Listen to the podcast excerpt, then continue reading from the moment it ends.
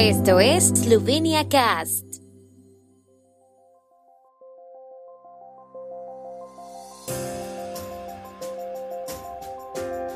Noticias.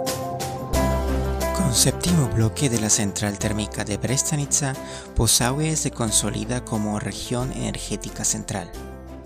Gobierno inicia ciclo de visitas a las regiones eslovenas. Ayer se inauguró un nuevo séptimo bloque de gas en la central térmica de Brestanica. A la ceremonia también asistió el primer ministro Janis Janša, quien dijo que con esta inversión, Posaue se está fortaleciendo aún más como la región energética central de Eslovenia. Considera importante que el nuevo bloque sea ecológicamente aceptable y económicamente eficiente. En su discurso destacó el importante papel de la central térmica de Brestanica para garantizar la estabilidad del sistema eléctrico esloveno.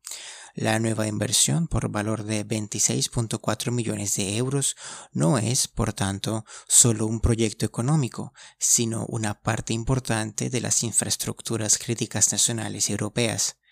El séptimo bloque de gas se ha sumado ayer al sexto, que está en funcionamiento desde 2018, y juntos reemplazarán gradualmente los tres bloques de gas construidos a mediados de la década de 1970.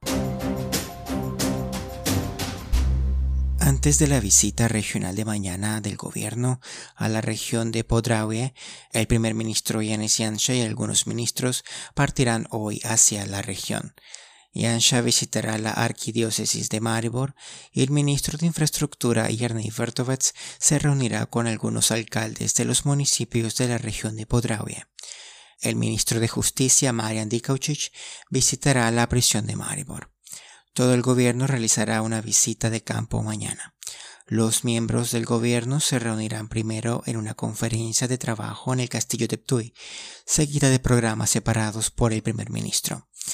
Durante la visita se reunirán con representantes de empresas, instituciones, municipios y otros actores de la región.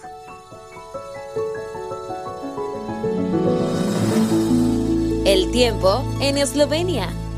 El tiempo con información de la ARSO, Agencia de la República de Eslovenia del Medio Ambiente.